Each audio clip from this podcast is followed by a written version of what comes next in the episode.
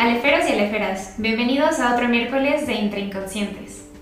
Es un espacio que entre risas, lágrimas, bromas, dudas, verdades, silencios, preguntas y pocas respuestas hace una quiniela a lo desconocido.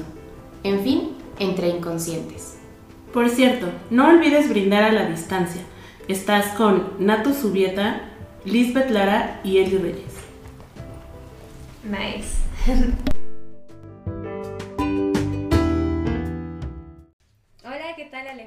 Bienvenidos de vuelta a Entre Inconscientes y a nuestro súper especial navideño. Feliz Navidad. Esperamos que se encuentren muy bien, que estén pasando un diciembre a gusto. Justamente vamos a platicar, ¿no? De feliz diciembre o, o qué anda por ahí. Nuevamente muchas gracias por haber dejado tantas preguntas. Creo que hay que aquí mandarle saludos especiales a Jimena Lechuga, que bueno, siempre está ahí mandándonos constantemente preguntas. Eh, Paulina me parece que también envió. Ajá.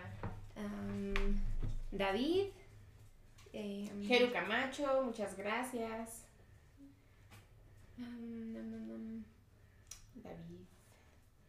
Y pues bueno, en general, a todos quienes siempre están aquí con, pues con nosotras, acompañándonos en este espacio tan, tan divertido y creo que, pues no sé, esto nos motiva a seguir. Entonces, pues bueno, antes de comenzar, pues nada, queremos estar así que avisarles que a lo mejor este episodio puede que sea un poquito ah, fuerte. Sabemos que no es un tema como bastante fácil, pero de cualquier forma es importante pues tocarlo. Entonces, pues bueno, creo que es importante como justamente hacer un poquito de mención a esto para que, pues bueno, estén ahora sí que preparados. Y pues, y pues nada. Vamos a darle. Exactamente. ¿Quieren empezar con preguntas como siempre? ¿Quieren empezar Sí. directamente con algún... La Navidad. El feliz Navidad. Es que creo que es ¿Qué bastante- tema? Sí, es- está bastante interesante. y creo que tienes mucha razón, ¿no? Cuando dices que es un tema fuerte, porque en especial me parece que es una época en- del año en la que todos lo vivimos de formas muy distintas, ¿no? Y con sentimientos muy distintos y muy, este, muy combinados por ahí. Entonces, creo que vale mucho la pena cuando platicábamos justamente en hacer el especial de Feliz Navidad. eh, me llamaba mucho la atención eh, cómo poder darle un lugar a lo que muchas veces no platicamos o no decimos en voz alta ¿no? en, este, en estas épocas. Porque creo que se, se tiene muy, no sé, tal vez muy este, idealizado que es una época del año en la que tienes que estar muy feliz ¿no? y muy contento, muy agradecido, pero que tanto eso es real ¿no? y que tanto se vive también la tristeza, el sub y baja de emociones en las épocas navideñas. Entonces, bueno, la verdad es que me llamaba mucho la atención que pudiéramos darle un espacio a, a este tema. Pues vamos a darle a ver qué tal, a ver qué tal nos va. A ver, ¿por dónde empezamos? Tenemos muchas preguntas, entonces... eh, mm, ¿Por qué de repente se siente como un vacío en estas fechas? Y por ahí nos ponen postdata, me encanta la Navidad. El contraste. El contraste. Pues eh, creo que a veces, al menos para mí, es una época que me encanta, generalmente, este, pero a veces sí es como de, ¿sabes? Hacer tu cierre de año, Sí. como si fueras contador, así como de qué sí hice, qué no hice, qué me faltó, cómo lo hice. Y a lo mejor también por eso empezamos un poquito como el, ay, no hice todo lo que hubiera querido o todo lo que me hubiera gustado. La recapitulación de todo el año. Sí, o híjole, este, pues no sé, a lo mejor al principio de año eché flojerita y, y fui al gym, Ajá. ¿no? Este, no bajé de peso, no dejé de fumar, no, ya sabes, como que todas las, todas la- los propósitos que te hiciste a final de año y que, que empiezas a cerrar el año y dices, híjole, este, yo creo que más en pandemia ha sido como de, Sí. igual y no hice nada.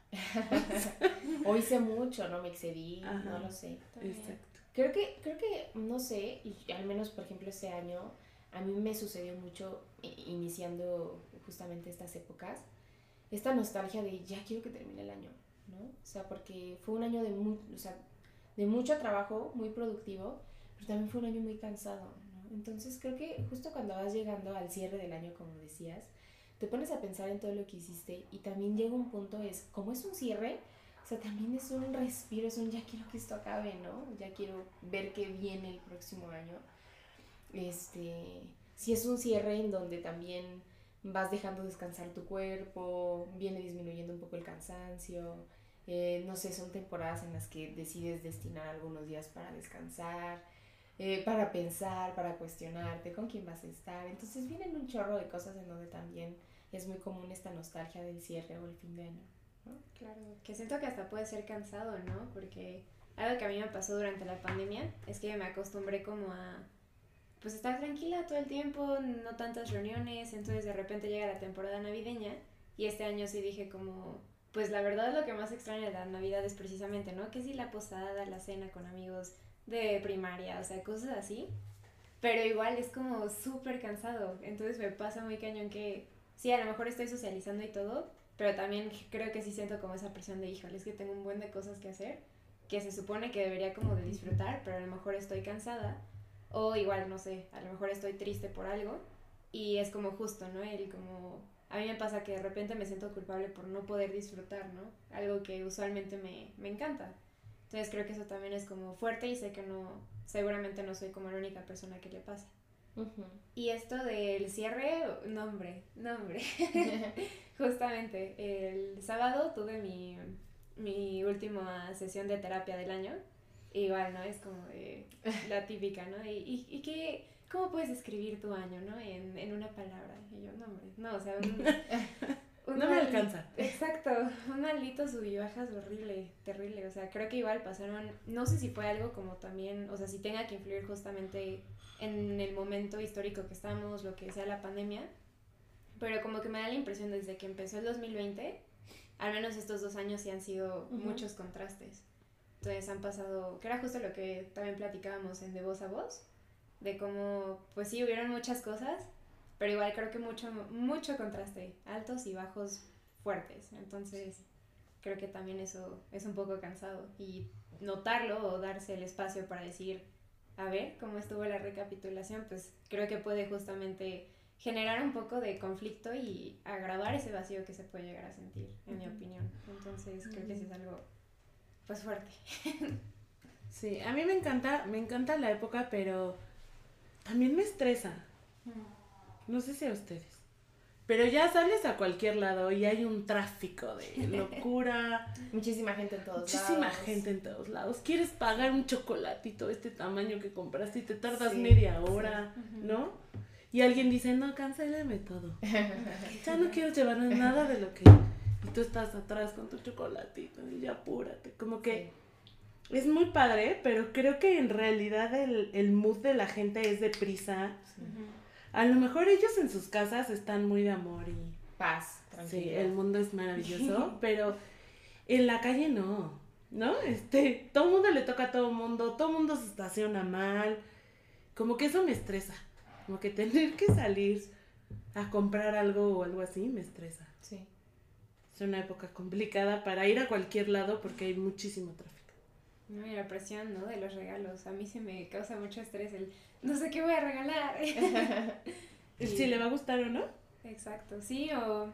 Es que, ay, bueno, para mí los regalos sí son algo como muy, muy especial. De hecho, prefiero casi siempre como yo crearlos porque es como esa sensación, ¿no? De, no, pues los hice desde cero, este, con mucho cariño, más allá de como, no sé, ir a comprar unos calcetines que eso antes lo odiaba y ahorita son como el mejor regalo del mundo. regalen calcetines, es lo mejor. Pero sí, o sea, el no saber que si verdaderamente va a transmitir lo que uno quiere el regalo. Entonces, bueno, eso a mí también me estresa muchísimo. Es como, ah, muchos compromisos, creo. Sí, creo que sí son muchos compromisos, ¿no? De pronto es como verte involucrado en un chorro de escenas y en un chorro de compromisos y de pronto es como se supone que vienen las vacaciones del cierre de año, del descanso, te das cuenta que no descansaste nada, ¿no? Que anduviste de arriba para abajo, que no te dio tiempo de estar en pijamado en tu cama viendo Netflix y tomando chocolate o café. Y eso pues también es, de pronto tiene que ver justamente con las expectativas o las idealizaciones que se hacen mucho de, de la época de Sembrina, ¿no? Donde tienes que estar todo el tiempo con los amigos, en la fiesta, en la convivencia, en la cena, en, el compromiso de los regalos, de tengo que hacer esto, tengo que cumplir acá. y está cañón, ¿no? Creo que también valdría la, pena mucho cuestionarnos qué tanto este eso tiene que ser así, ¿no? O sea, y, más bien, más allá de preguntarnos cómo, cómo tienes que pasar la cena navideña, la cena de Año Nuevo, o estas épocas, cómo quieres hacerlo, Mm. ¿no? Mm. Que eso, creo que eso valdría la pena, porque me parece que si nos ponemos a cuestionar cómo quiero hacerlo, eso rompe completamente con la forma en cómo año con año las familias festejan las navidades. ¿no? Por acá nos ponen, si no estar feliz, casi siempre pasa que también te dicen, ya perdona, es Navidad. Porque hay que perdonar en Navidad. Es que, es que está, es que está bastante, dice en la Biblia. está bastante interesante, Que ¿no? es Navidad. ¿Qué piensa? Creo que se relaciona mucho a lo que platicamos en el último, sobre la importancia de decir no.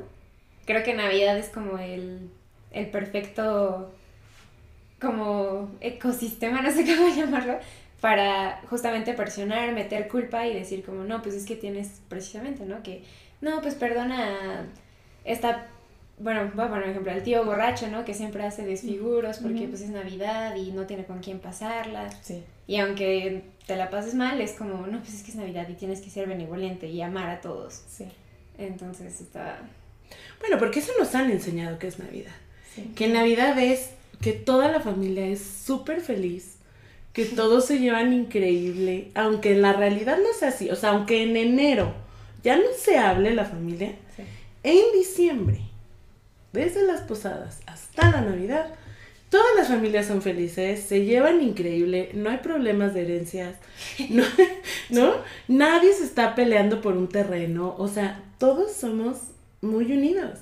Eso nos han enseñado que es la Navidad. Y entonces, como que hacemos un, yo lo veo como si hiciéramos unos, eh, un paréntesis en el año. Y entonces ese año, es, ese mes nos llevamos increíble todos. Y todos festejamos la Navidad juntos. Y ya luego dices, el 26, 27 dices, ay no, qué horror. O sea, es que no lo vuelvo a hacer. El próximo año no lo vamos a pasar todos juntos porque siempre hay un problema. Sí. Porque ¿Sabes qué también es terrible ahorita que, que de esto? Cómo, cómo todo, o la mayoría, no me atrevería a decir que todo, todas las familias o todo el tiempo, pero en su mayoría, o al menos las que conozco, las que he tenido oportunidad de escuchar, ¿no? Que me han platicado, es una máscara. ¿no? Es una máscara porque nunca falta al otro día la crítica, el estar juzgando, el, ay, ¿viste a fulanita? ¿Y viste a sutanito?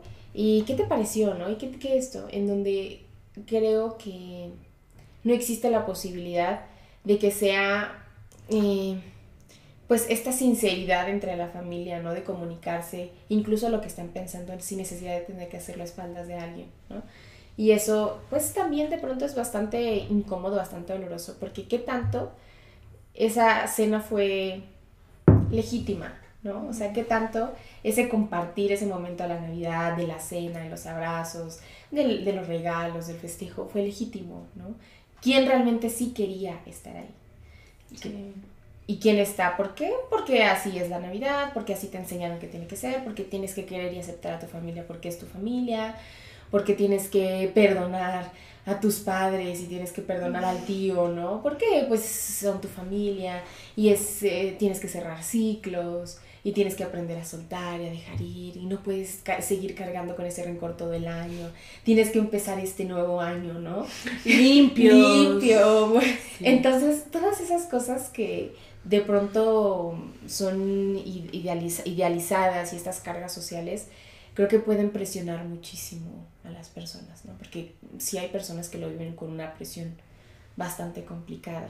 Bueno, pero ah, tú dices, al otro día la gente critica. Hay unos Pero ahí- también conozco gente que es Sí. así, oye, ¿ya te vas a casar? Mm. Wow, en ¿Y serio, pa- es Navidad. los hijos? ¿Cuándo lo sueltas? O sea, ¿no? Sí. O sea, sí también hay momentos muy incómodos en familia, porque son familiares que a lo mejor no está cerca todo el tiempo, o no es, ya sabes, con los tíos que sí te llevas y que sí convives un chorro, sino la tía que te hace las preguntas incómodas, sí. o el tío que este oye, ya tuviste un hijo, ¿cuándo tienes el segundo? Sí. Y si no quiero, y si no puedo, ¿no? Y él haciéndote las preguntas más incómodas. Que no sé qué es peor. Creo que prefiero que al otro día lo hablen y no me lo hagan. no te hagan partícipes. Si no me hagan pasar mal el momento en ese, ese día, esa cena.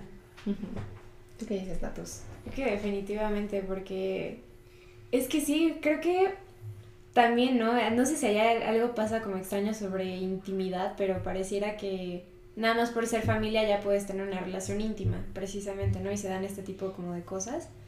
Porque, por ejemplo, o sea, he escuchado casos donde precisamente, ¿no? O sea, conozco una pareja que no quiere, bueno, no tiene hijos, nunca ha dicho como por qué, uh, pero pues no sabemos si es porque en realidad no, no están pudiendo y es algo como un proceso muy doloroso, ¿no? Uh -huh. Entonces que de repente ven, vayan y te lo restreguen justamente en esta super fecha que se supone que todo es felicidad, pues es como, sin darse cuenta ya te están ahí como metiendo el, el, pues no sé, la navaja. O también el, alguna vez alguien me dijo, Así de, no, es que necesitas bajar tu intelecto, chiquita, porque pues así ningún hombre se te va a acercar, no sé qué. O sea, de verdad, y es como, ¿quién eres tú para decirme eso, no? O sea, súper fuera de lugar, pero creo que sí es como el, de verdad, el ecosistema perfecto para que ese tipo de cosas surjan y es como... Guau con el comentario, o sea, ¿prefieren que seas estúpida para que tengas una pareja? Ajá. Es que, es que todo, todo, eso creo que tiene que ver, ¿no? Y, y, y, sabes, ahorita que las escuchaba me pongo a pensar en cómo la Navidad socialmente tiene que ser perfecta, ¿no? Y algo que yo me cuestiono mucho es, ¿y por qué la Navidad solo se tiene que pasar con familiares? Mm, claro. ¿No? O sea, porque, y no, no digo que tenga que ser así, ¿no? Pero en, en su mayoría eh, es como esta idea en donde la Navidad se pasa en la familia, con la familia, ¿no? Sí, pero si yo me quiero ir de viaje y si yo quiero estar con mis amigos, ¿no? Si no quiero estar ni con mi mamá, ni con mi papá, ni con mis hermanos, ni con los tíos, si yo quiero pasarla con mi pareja, si yo quiero pasarla en una cabaña, en el bosque, con mis amigos, poniéndome una pedota, ¿no? O sea, todas esas cosas. ¿Por qué, ¿Por qué tendría que ser una pésima hija por no querer estar en familia ese día, ¿no? Que de pronto claro. eso sucede mucho, yo lo he escuchado mucho en la consulta, como, ¿qué voy a hacer esta Navidad? Pues tengo que estar con mis papás, ¿no? Pero ¿por qué tienes que estar con tus papás, no? Pues porque si no estoy se enojan, se ofenden, ¿cómo no voy a estar con ellos? Es una época de convivencia, ¿no? O sea, todas esas cosas que tiene que ver Igual año nuevo ser. ya es más como que lo acepten, ¿no? Que pases más con, con amigos. Porque creo que tiene que ver, ay, no me quiero meter ahí, pero creo que tiene que ver mucho con la religión, con que si eres católico es una religión la máxima uh -huh. católica, que es en familia. Uh -huh. eh, pero sí creo que a lo mejor ayudaría mucho al estado de ánimo de la gente que la pasaran con quien realmente quieren. Sí, con esa familia que eliges, que son tus amigos, que, que no te sí. tocó, que tú elegiste tenerlos en tu vida y que de verdad es mejor pasar una festividad así sí. a, a, estar con la tía, el tío que nunca ves, que solo los ves en Navidad y dices, ¿cómo se llama? Ay, ¿cómo se llama, cómo se llama este tío? ¿No? Y que aparte tienes que estar justificando los comentarios incómodos, pues porque sí. es Navidad, pues porque sí. son familia, pues tienes que entender que la brecha generacional, ¿no? O sea, esta idea del entiende, el justifica, el acepta, creo que también es bastante complicada. Y lo que dices es bastante interesante porque sí creo que valdría mucho la pena, y no nada más en las épocas navideñas, ¿no? En cualquier época, sí. en cualquier día de tu vida, estar con quien quieres estar, ¿no? Uh -huh. Y festejar la vida, festejar la Navidad, festejar con quien quieres hacerlo, ¿no? Me parece que tendríamos que darle lugar a eso. Pero también te voy a decir una cosa, muy probablemente hay familias que no se ven más que en Navidad. Uh -huh, sí.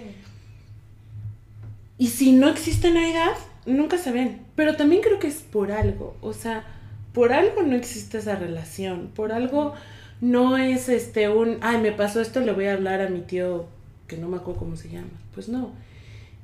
Por algo es que no estén juntos. Y entonces en Navidad hay que soportar el, ¿y a qué te dedicas? Mm. ¿Cómo te está yendo? Si eres un ganador o no. Y como que, sí, sí, sí, sí. Entonces también se vuelve así como la competencia de, sí, me está súper yendo bien, pero si igual el otro primo o prima gana más y entonces ya se vuelve una fecha que cero tiene nada que ver con la Navidad ni con ser este con esta idealización que se tiene de lo que debería ser Navidad, pero sí en una competencia de familia o en un nos va mejor a nosotros, somos mejores nosotros. No sé, creo que lleva mucho el es una época a lo mejor como en la que la gente se luce un poquito más. O sea, como que tienen que ser de cierta manera y, no le veo el caso, se me hace cero navideña. Sí, Ese pensamiento. se, se, ha convertido en una marca, ¿no? En, en, ver quién trae la mejor ropa para estrenar en Navidad, en quién se compró el carro del año para Navidad, en quién compró el árbol más bonito para su casa, ¿no? En quién arregló su casa más linda, en, en dónde va a ser la cena de Navidad, ¿no? Que ese también es todo un tema entre las familias de, ¿y dónde va a ser la cena? Y no, ¿y por qué en casa de Berenganita si yo quiero que sea en mi casa, ¿no? O sea, sí creo que se ha convertido esto en una, en una marca. Por acá nos ponen uh, Navidad con una cuestión de consumo. Si no tengo ciertas cosas, no puedo sentirme feliz, ¿no? Que tiene que ver con, eh, y nos, nos ponen también acá, esto de tener el árbol más grande o la mejor decoración, ¿no? O sea, cómo se ha convertido en, eso, tristemente. O que yo admiro mucho a la gente que cada año cambian su árbol. ¿Sabes? O sea, y es tipo todo dorado con azul este año y el próximo rojo con verde. Y digo, neta. A mí, ¿sabes qué me da mucha tristeza? Aquí en Plaza, en donde venden los árboles, los pinos, este... ¿Reales? Los pinos reales. Ay, no y luego ya pasamos por ahí y volteé porque yo pensé que ya no los vendían, ¿no? Yo pensé que eso ya no existía, yo en mi estupidez, la verdad. Y volteé y le digo a Dani, ¿es en serio? O sea, ¿y quién se atreve, no? A comprar un pinito, pues que acaban de matar, ¿no? Para que decore tu casa. O sea, o sea, todas esas cosas que tienen que ver con el tema del consumismo, que a mí se me hace súper triste que talen tantos pinos para que pongan un pino que talaron en tu casa y adorne y huela rico tu casa. O sea, pues cómprate uno de artificial, ¿no? Que te dure 10, 15 años, más toda la vida, no sé. O sea, todas esas cosas creo que tienen que ver con consumismo y la verdad es que son muy tristes porque cero la gente se detiene a cuestionar lo que hay detrás de toda esa tala de pinos, ¿no? Todas esas implicaciones. No sé, son un chorro de cosas que se me ocurren que pasan y se, a mí se me hacen súper tristes no sé. a mí se me hace preocupante que sea algo en lo que inviertas tanto tiempo. Y dinero también. ¿Sabes? O sea, así como, no, ya no está de moda el azul y plateado. Entonces, a mí me da exactamente lo mismo. O sea, mi árbol va a ser rosa con morado eternamente. Porque me gusta. No me importa si está de moda o no. O sea, como que alguien te diga cómo tienes que adornar tu árbol de Navidad para que esté en tu casa y tú lo veas diario, me, me o sea, no sé, no puedo, me sorprende, pero también entiendo que es parte de llenar de muchas cosas la Navidad y de no pensar en otras que a lo mejor pesan más y que a lo mejor duelen más y entonces pues mejor piensas en qué adornos nuevos comprar. Sí tiene que ver de pronto, o sea, este tema de la competencia, lo que decían hace ratito, con un juego fálico de a ver quién la tiene más grande. sí, claro. ¿No? La verdad. Sí. O sea, súper tonto el tema, pero sí tiene que ver con un juego fálico, ¿no? Y que justamente eso es lo que me pregunto, ¿no? O sea, es lo que me causa a mí muchísimo ruido. Y, eso realmente es íntegro, o sea, realmente estás ahí tú, o sea, legítimamente estás tú disfrutando de la Navidad o solamente estás en este juego fálico de la competencia, del dinero, del consumismo, en donde no te cuestionas, en donde no estás, en donde no compartes. Eso se me hace súper preocupante. La forma en cómo se nos ha vendido las épocas de Se me hace una falta de... una pérdida de tiempo, ¿sabes? Porque cuando te des cuenta, porque creo que lo haces sin darte cuenta, cuando no te has cuestionado, cuando no has profundizado un poquito en por qué haces las cosas. Pero cuando te des cuenta vas a decir, neta, tantos años lo hice solo porque sí, o sea... Qué triste. Qué difícil. Acá nos ponen, ¿qué pasa con las personas que justamente no tienen espacio para sentirse tristes? Chanclas.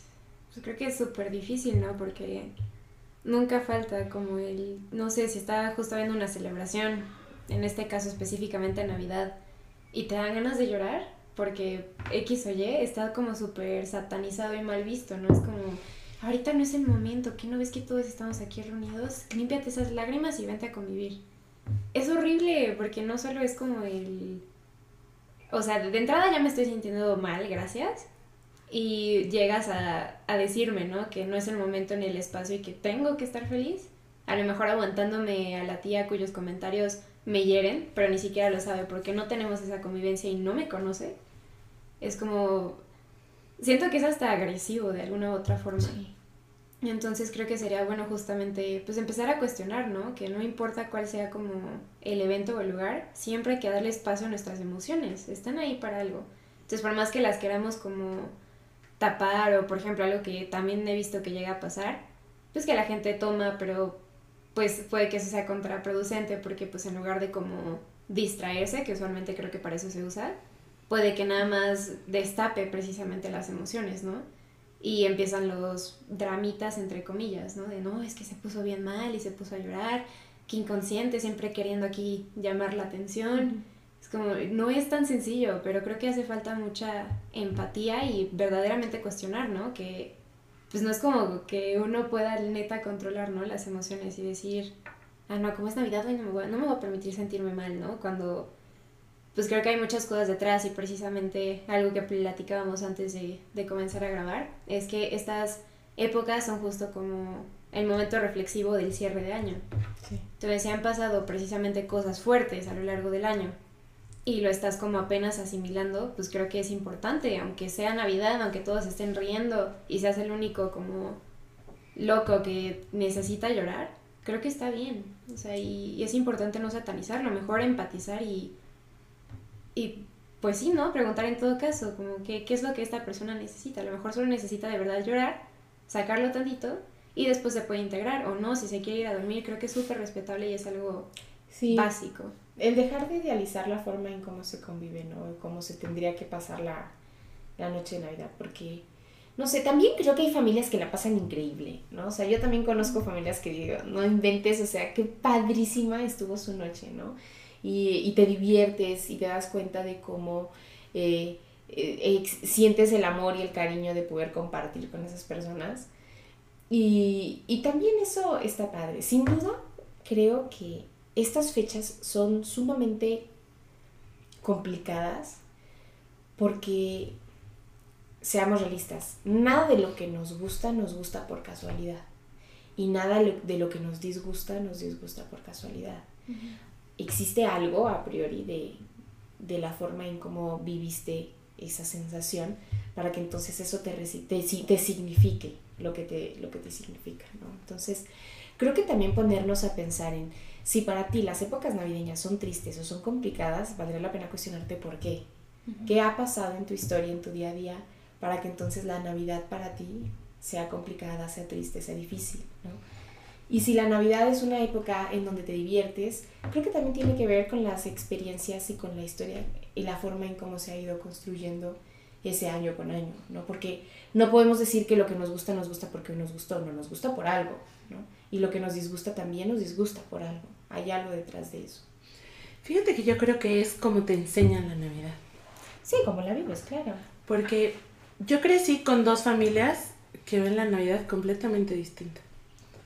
O sea, con una todo es diversión, todo es festejo, estábamos todos los primos. Y con la otra es una Navidad muy triste, en donde solo se habla de las personas que ya no están y se llora toda la noche. Entonces no hay espacio como para un, oye, qué padre que te veo en esta... No, o es estar tristes, ¿no? Entonces, como que yo crecí con esos dos...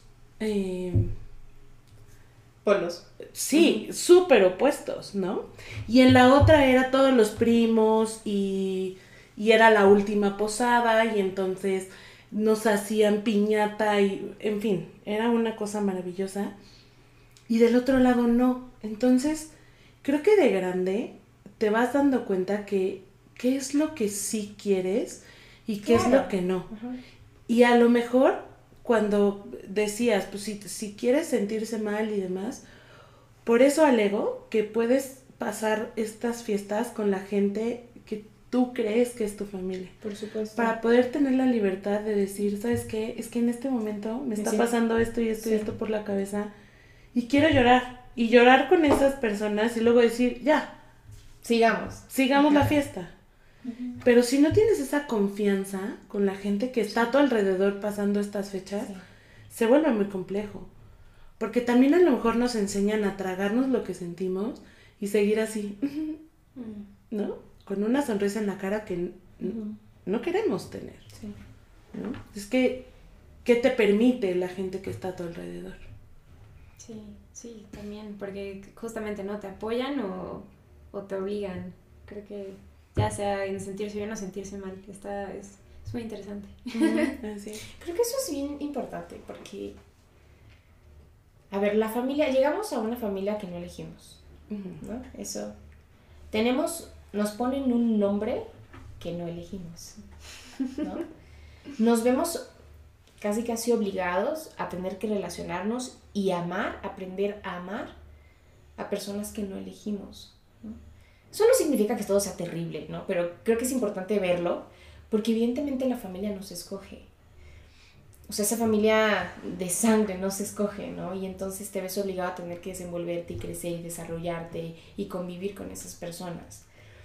Y creo que hay algo que sí podemos elegir. Tus hijos, por ejemplo, tampoco se eligen, ¿no? O sea, tú cuando eres mamá o papá no eliges a tus hijos, o sea, no eliges si te salen chaparritos, altitos, morenitos, blanquitos, chinitos, lacios, o sea, no, no eliges a tus hijos tampoco. Lo que sí creo que eliges es a tu pareja, ¿no? Es lo único que puedes elegir. Por eso creo que es importante la elección de la pareja, ¿no? Creo que es muy importante a quién, con quién decides, que te, quién decides que te acompañe. Y creo que también puedes elegir a tus amigos, ¿no? También. Y eso tiene que ver con lo que decías, ¿no? Eli? elegir a la familia, ¿no? ¿A qué familia tú estás eligiendo? ¿Qué, qué, qué espacio familiar quieres construir por fuera del sistema familiar, ¿no? Que ya conoces, en el que te desarrollaste, con quien quieres realmente convivir, con quien sabes que puedes ser tú. Porque indudablemente hay cosas que sabes que no pueden pasar, con las que no, de las que no puedes hablar con tu familia, porque tu familia no entiende, porque tu familia no está de acuerdo, porque tu familia no piensa igual que tú, y que no tendría por qué tampoco hacerlo, ¿no? O sea, no tendrían por qué eh, respetar tus ideas respecto a la vida, ¿no? Pues ellos piensan como piensan y punto, tú piensas distinto. Pero, pues sí creo que valdría mucho la pena darle un lugar y darle un espacio a lo que dices, ¿no? A pasar tu día a día con quien quieres estar. Creo que esa es la apuesta y esa es la apuesta más difícil porque implica romper con todas las idealizaciones y las expectativas que tu familia tiene Ya sé. de lo que deberías de hacer. No, no sé. Y en una fecha en la que, ah, qué difícil va a ser Sí. y, y qué dramón te van a aplicar. si decides no pasarlo ahí, ¿no? Ya sé. Así hay que hacer un capítulo dedicado a, a, a la paternidad. Estaría Eso estaría muy bien. Estaría muy padre. Por acá nos ponen. ¿Por qué es común que aunque se odien las familias, celebren Navidad juntas? Pues porque en diciembre como que a la gente se le olvida que no te quede bien. Porque el amor. Es que es una mentira tan grande. ¿No? O sea, yo creo que con el pasar de los años, no sé ustedes cómo lo vivan, pero al menos yo sí lo vivo así. O sea, con el pasar de los años, sí va llegando un, un momento en el que me da tanta hueva.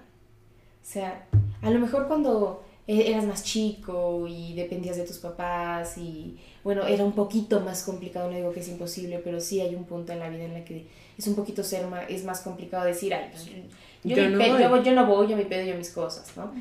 pues veías las cosas distintas y tienes que poner una bonita sonrisa y tener que soportar los comentarios incómodos, pero con el pasar de los años, en donde no necesariamente tienes que vivir con tu familia para ser independiente, para no vivir, perdón, con tu familia para ser independiente, pero sí con el pasar del tiempo y, y con la posibilidad de cuestionarte, ¿no? Que creo que eso es lo más importante, te vas dando cuenta que eso no tiene nada, ¿no? O sea, es- es un hueco, es, es vacío, es sin sentido, no tiene chiste, no, no hay nada ahí.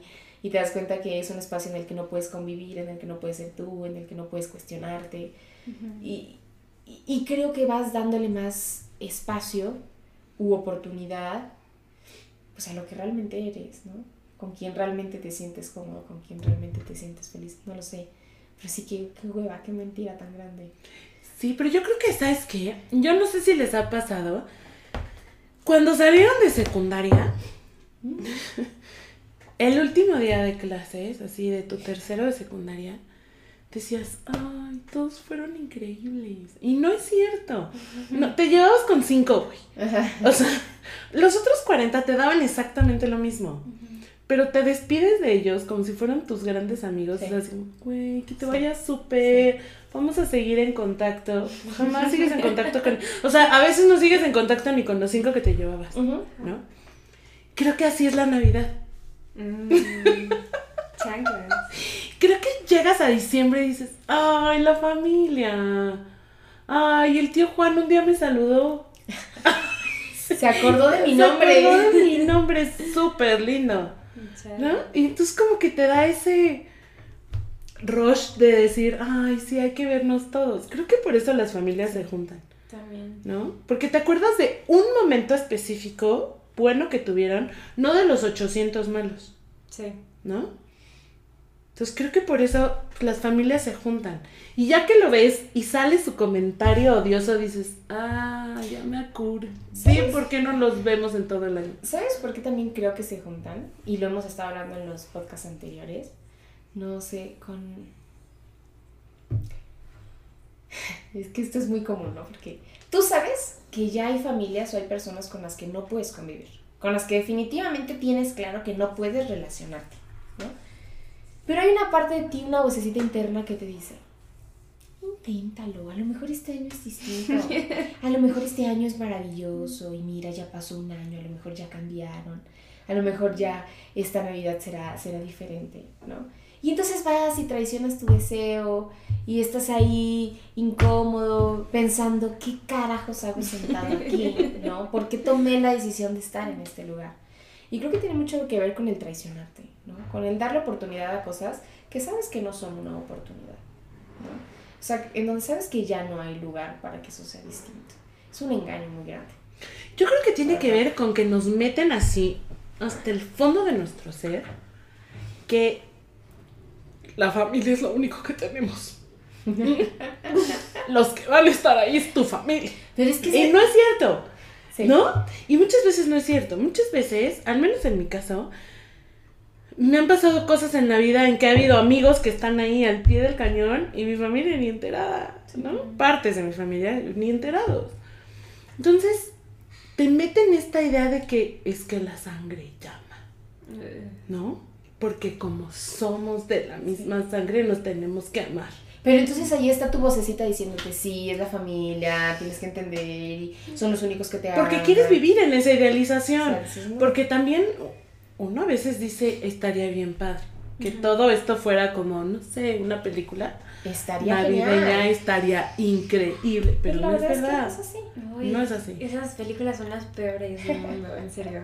Hace poquito vi una terrible. Creo, creo que todas son de Hallmark, no sé por qué, pero siempre tienen la misma como tropa rara y es de las hermanas que se odian porque el papá fue ausente y las abandonó y llega Navidad y el papá es así como que tiene el cambio completamente de mentalidad y resulta que en realidad la mala era la mamá y no sé qué tanto y al final acaban justamente, ¿no? Como más unidas, que nunca, este, las hermanas ya se superan. Haciendo galletas y decorándolas. Exacto.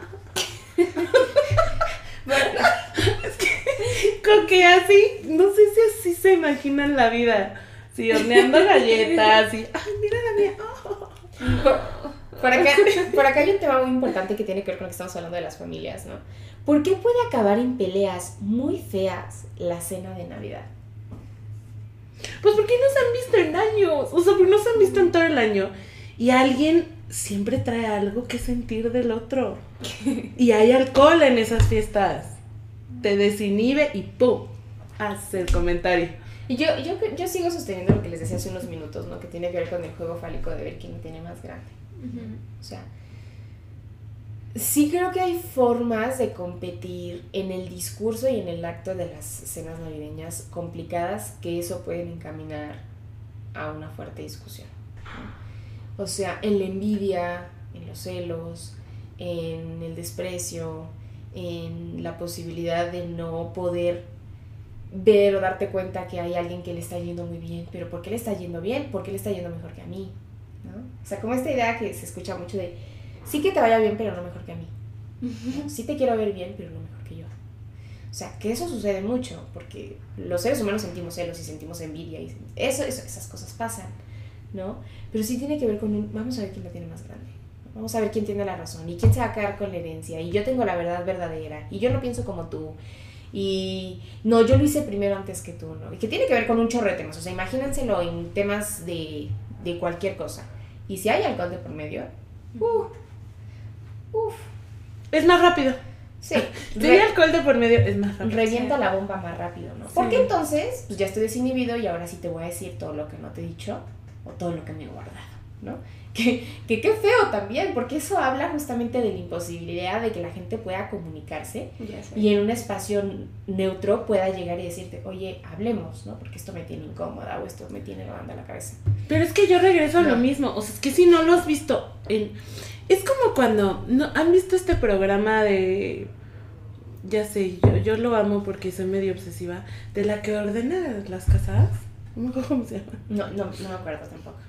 No, No. pero. Entonces, haz de cuenta que te dice, si tú no lo has usado en un año, ya no es tuyo, no lo necesitas, sácalo.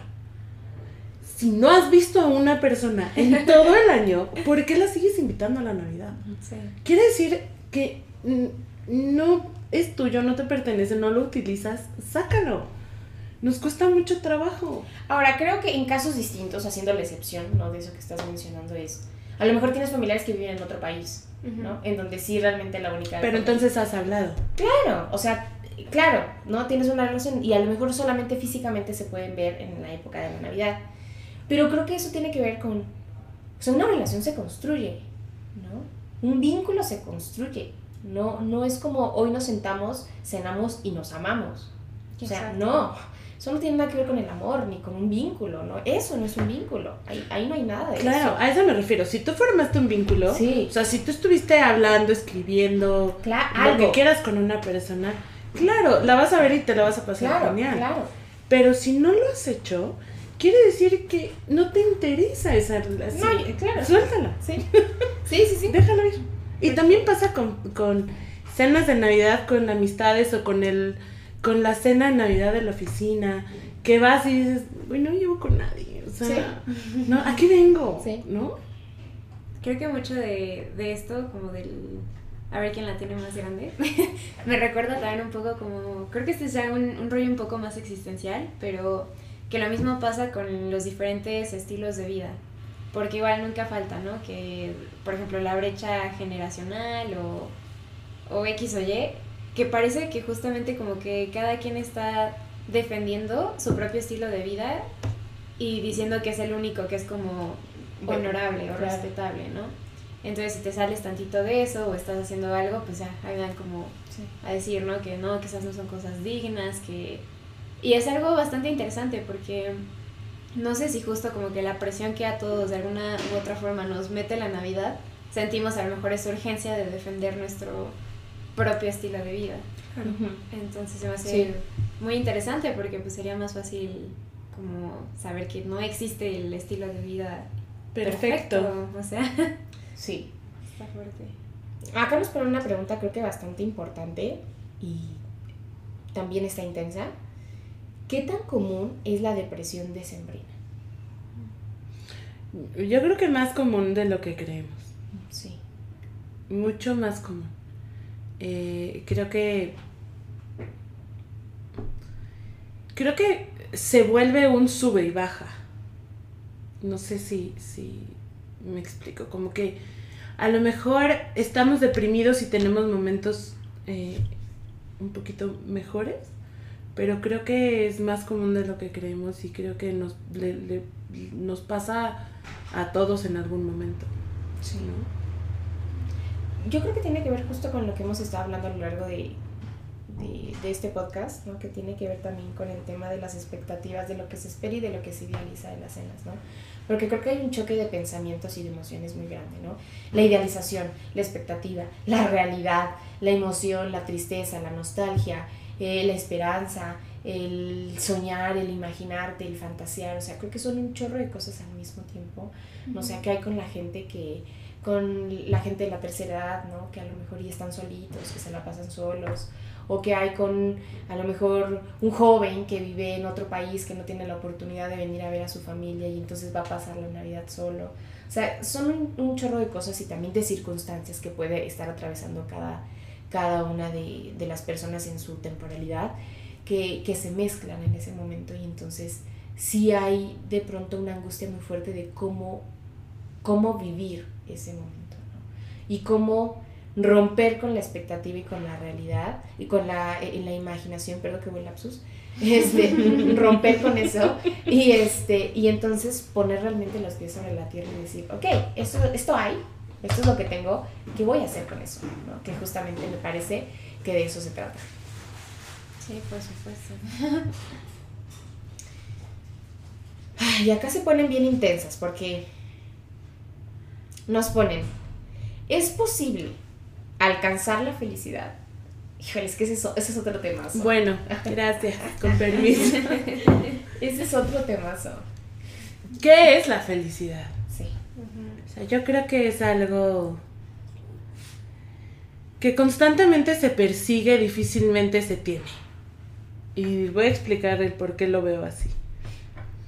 Eh, ¿Qué seguiría cuando tú dices, ya, soy feliz?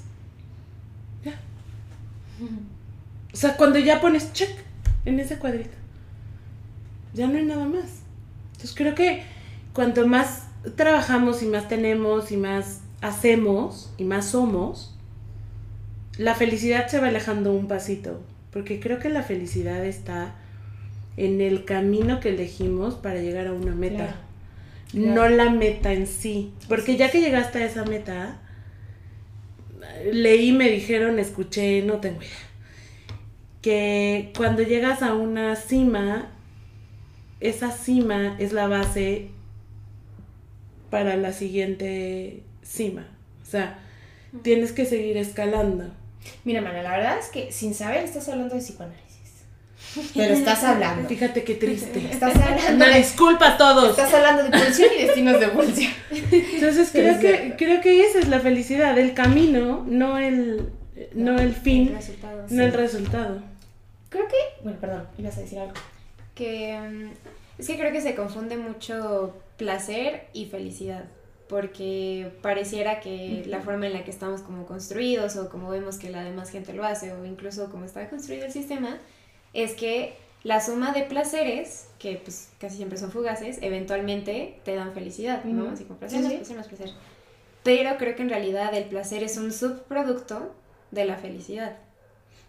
O sea, porque creo que, bueno, al menos desde mi punto de vista, ser feliz es poder estar en paz, incluso cuando tu emoción primaria a lo mejor es tristeza. Entonces creo que es importante porque igual esa idea del felices para siempre, para siempre que habíamos platicado, Em, pues es eso, ¿no? Saber que pues no, no existe como la satisfacción total, sino es más bien decidir que hay algo más importante o que va más allá del placer o displacer que algo te puede dar. Entonces por eso pienso que el placer es un subproducto de la felicidad. Lo que hemos dicho desde siempre, ¿no? O sea, la felicidad nos la venden. O sea, te venden la idea de que tienes que ser feliz, ¿no? De que tienes que ser el número uno, de que tienes que tener la casa millonaria, de que tienes que tener el carro último modelo, de que tienes que tener el último iPhone, ¿no? De que tienes que tener el trabajo ejemplar con el mejor sueldo. De que tienes que casarte y tener hijos y tener al hombre feo, fuerte y formal, ¿no? O sea, todas estas ideas en donde se ha englobado la idea de la felicidad. Y entonces todo el tiempo es el, tienes que ser feliz y tienes que ser feliz y, puta, ya me siento triste, no, no debería de estar triste, no debería de sufrir. Porque hay gente que tiene menos que tú y entonces, ¿cómo te atreves? Exacto. Y tienes que ser feliz y tienes que ser feliz y tienes que ir por más y tienes que ir por más y tienes que ir por más. O sea, es, es, es demasiado, ¿no? O sea, es como esta constante de buscar la satisfacción absoluta, como si eso existiese, ¿no? O sea, yo creo que una persona, la satisfacción absoluta en primera, poniéndolo como sinónimo de felicidad, ¿no? Satisfacción, sinónimo como felicidad, no existe, ¿no? Creo que incluso un milímetro antes de llegar a la satisfacción absoluta te mueres, ¿no? Te mueres, o sea, no existe tal cosa. No existe la felicidad como la satisfacción absoluta, la, la, la, satisfacción toda, ¿no? Como de, ah, ya llegué, ya soy feliz, ¿no? O sea, porque creo que no hay nada, por eso creo, digo, no, no, sigue nada, después de eso está la muerte. Y yo siempre, un ejemplo que le pongo a mis alumnos en clase es este jueguito, mm. ¿cómo se llama? Es que es una tablita con numeritos. O sea, dices este jueguito, güey. es, una, es una tablita con, con numeritos con numeritos que los tienes que ir Ah, que los vas moviendo para ponerlos en orden. Que los vas poniendo en orden. La verdad es que no, no recuerdo. Tablita de numeritos en desorden. En desorden. Y en la parte de atrás te viene varias posibilidades de, de acomodo, ¿no? O sea, ¿qué pasaría si esa tablita tiene la última ficha que falta? O sea, no puedes mover nada. Pues no puedes mover nada, ¿no? Ya no hay juego, ya no tiene chiste, pues ya para qué quieres la pinche tabla. El punto de la vida el, chiste creo que del juego está en que algo tiene que faltar.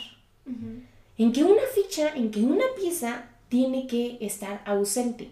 Porque solamente en la ausencia puede haber presencia, ¿no? Porque solamente en el movimiento existe la posibilidad de construir algo. Por eso la verdad es que esta idea imaginaria y fantasía de que existe la felicidad, pues es, es eso, es una fantasía, es una idealización que no existe. Me parece que la felicidad tiene que ver con el camino, lo que decías, con la experiencia. ¿no? O sea, son momentos fugaces, no te puedes sentir feliz todo el tiempo, todo el día, o sea, no existe. Imagínate qué horrible. Tal cosa. ¿no? y aparte, ¿cómo sabes que estás feliz? Si no tienes la contraparte también. O sea, no, no se puede, no se puede vivir en ese... ¿Y cómo sabes si eres feliz? Creo que tiene que ver con la experiencia, con el camino, ¿no? Con lo que, lo que decías, Natus, ¿no? El, sentirte en paz, porque a pesar de que te puedes sentir triste, enojado, decepcionado hoy, frustrado mañana, sabes que estás en el camino que has elegido, sabes que te sientes en paz porque estás luchando, porque estás haciendo lo que estás que, decidiendo, queriendo. Y tiene que ver con las otras preguntas que nos hacen en cómo se construye la felicidad, por ejemplo. Híjole, es que creo que todo lo que nos están preguntando acá tiene que ver con un un tema o a lo mejor destinar estas preguntas, no sé ustedes cómo lo, piensen. Para un solo tema. Para un solo tema, un podcast, valdría mucho la pena retomarlas y sentarnos a hablar de qué onda con la felicidad. ¿O cómo ven ustedes? ¿Quieren que le sigamos? No, quiero, hay una de Santa. Ah, sí. Ah, sí. La única que me acuerdo. ¿Por qué sí y por qué no enseñarle a los hijos, sobrinos, etcétera, que crean en Santa? Es que yo, la verdad, honestamente, no encuentro un por qué no.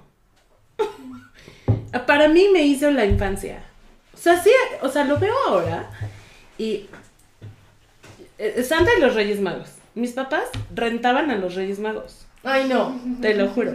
Entonces estábamos todos mis primos, con todos los papás, sentados en las escaleras, viendo cómo llegaban los Reyes Magos y ponían nuestros regalos. es increíble. Y nos echaban brillos.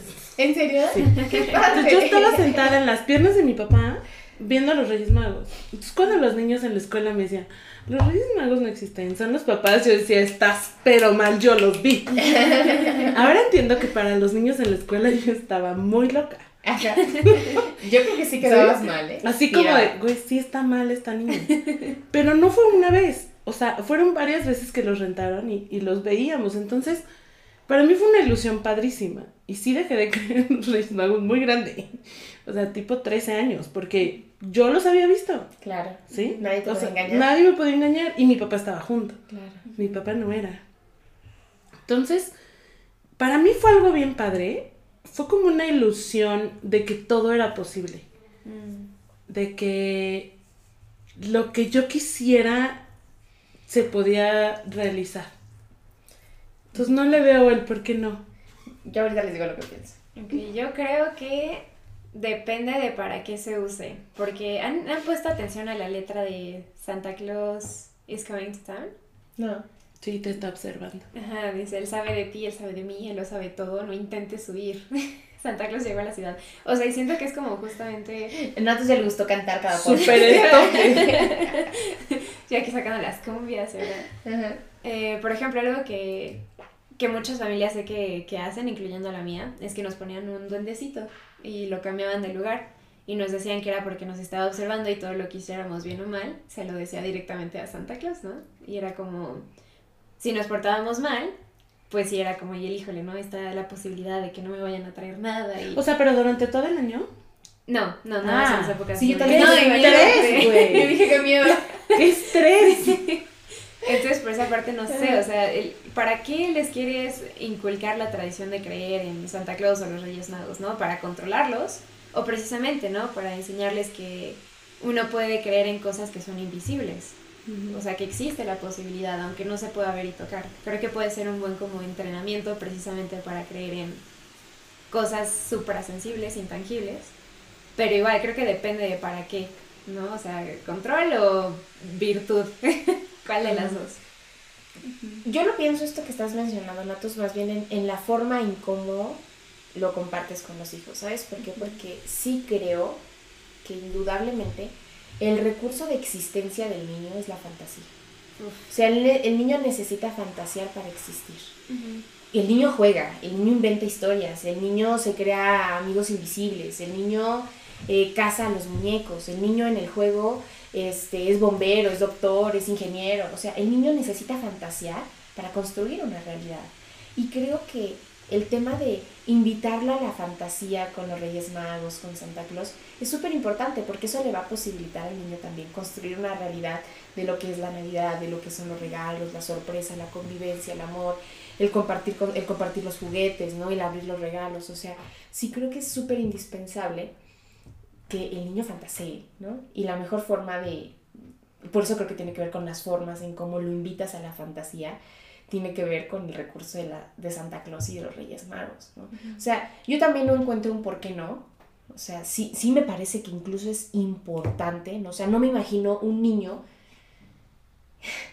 dentro de todos los niños que creen en Santa Claus y en los, y en los Reyes Magos, un niño que diga, yo no creo, yo no, ah, yo sé que no existe, ¿no? No sé, no sé cómo compartirlo, ni siquiera sé cómo expresarlo, pero sí me parece que como recurso fantasioso para que el niño sostenga, se sostenga, el niño construya ideas, el niño imagine, se emocione, es necesario.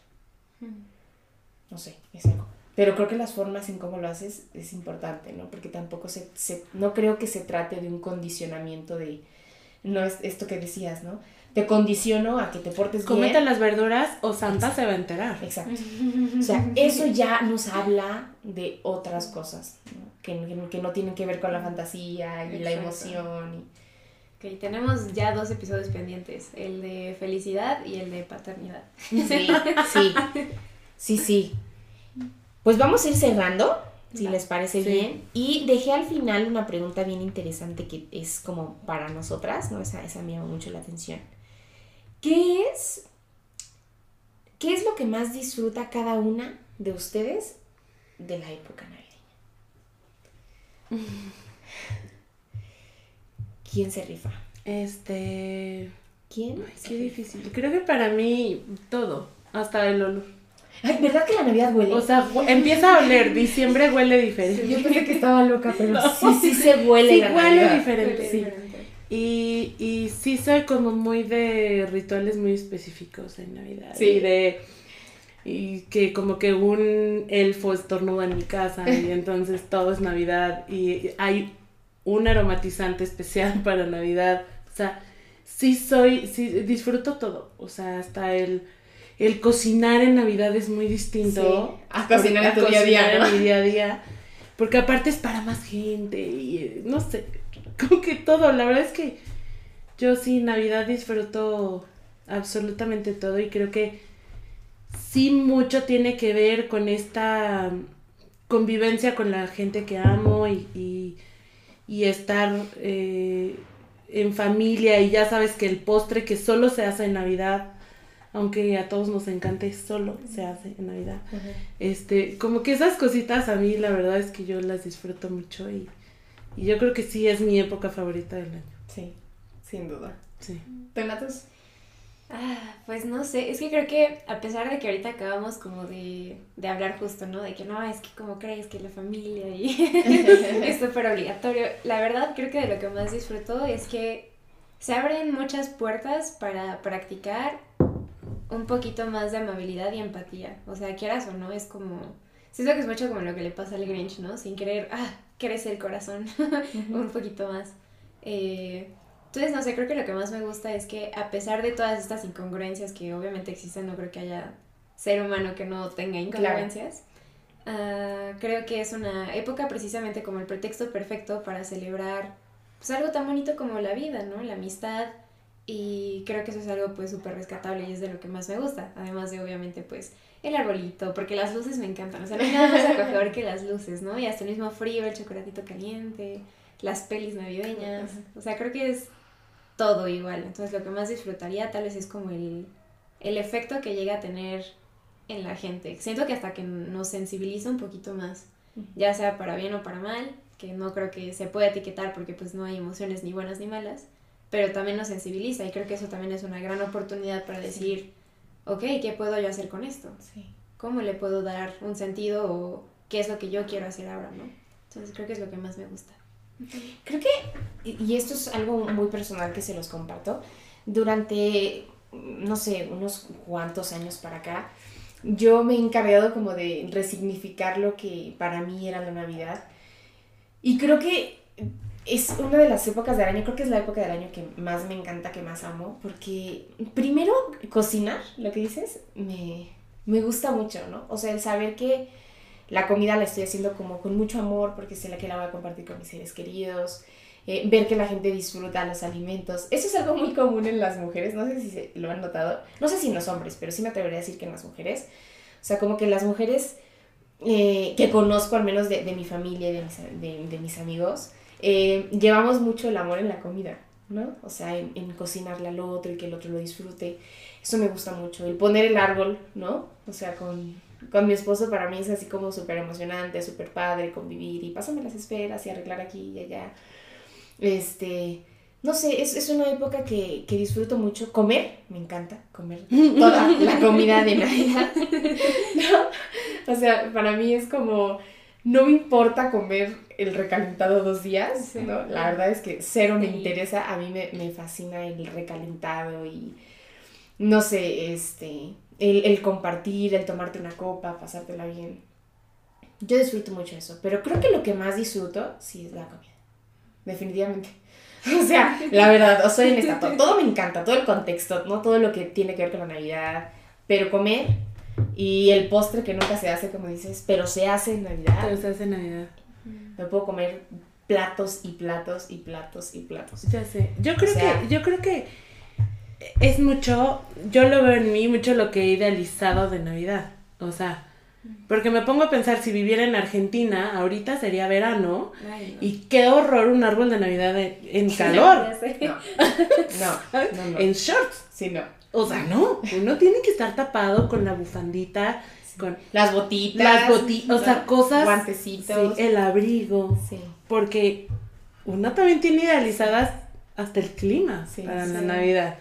Y no creo que me encantara así oler a sal en lugar de oler a frito, ¿no? Entonces creo que tiene que ver mucho con esta, con esta idealización que tengo en mí, que aparte me gusta y que no voy a romper ni voy a cambiar. Porque para mí la Navidad no tiene que ver con la religión. Independientemente de que sí nació Jesús y esa parte como que no es lo principal para mí en, en mi Navidad pero sí en lo que significa como de eh, poder estar una noche completa con la gente que más quiero, sí. porque así... Lo has decidido también. Así he decidido que mis navidades sean con la gente que, que, quiero únicamente. Uh -huh. Entonces, pues a mí me gusta. Creo que eso es... Me lo... gusta lo que se ha vuelto. Sí, eso, ¿no? Uh -huh. Creo que también yo comparto esto que dices, Eli, porque a eso me refiero con resignificar estos últimos años lo que significa para mí la Navidad, porque creo que me siento muy, muy feliz, muy emocionada incluso de saber que voy a estar con quien he elegido estar. Y eso para mí es súper importante, ¿no? O sea, no importa si son dos, tres pelados. Ah, no. Pero eso para mí ha sido eh, muy emocionante, muy fructífero, muy, no sé, me alimenta mucho. No sé. A que sean 20 y que... Sí. Y que sea... No quieras estar con 17. Y que sé, y que, sé que solamente hay una gran etiqueta de mentira aquí en la frente. Sí, estoy de acuerdo. Sí, no. Así es. Resignificar las navidades. Creo que de eso se trata, ¿no? No sé, creo que tal vez la invitación del día de hoy tiene que ver con eso, ¿no? Con que todos tengamos la posibilidad de pasar como queremos pasar la Navidad. Y con quien queremos. Y no como se espera, se, se espera o se tiene o se idealiza. ¿no? Romper con eso creo que es lo más importante. Pues sí, pues felices fiestas. no sé si sea Navidad, porque para mucha gente entiendo que no es Navidad, pero felices fiestas, feliz época de muchas fiestas, el nombre que le quieran poner. Y feliz año también. Sí, pásenla muy bien, aleferos. Muchísimas gracias y esperamos que hayan disfrutado este podcast. Así es. Eh, estuvo un poquito más largo el día de hoy, pero bueno, creo que val, valía mucho la pena hablar de todas estas cosas, ¿no? y de todas las preguntas, darle un lugar también a todas las preguntas que nos hacen. Pues pásenla muy bien, les mandamos muchos besos, muchos abrazos, eh, disfruten con quien elijan disfrutar y nos vemos en el siguiente episodio de Entre Inconscientes. Así es. Feliz año, hasta luego. Chao, chao. Wow. Pues sí fue el último del año, ¿no? Sí, creo, que sí. No, Pero sí. estuvo muy lindo.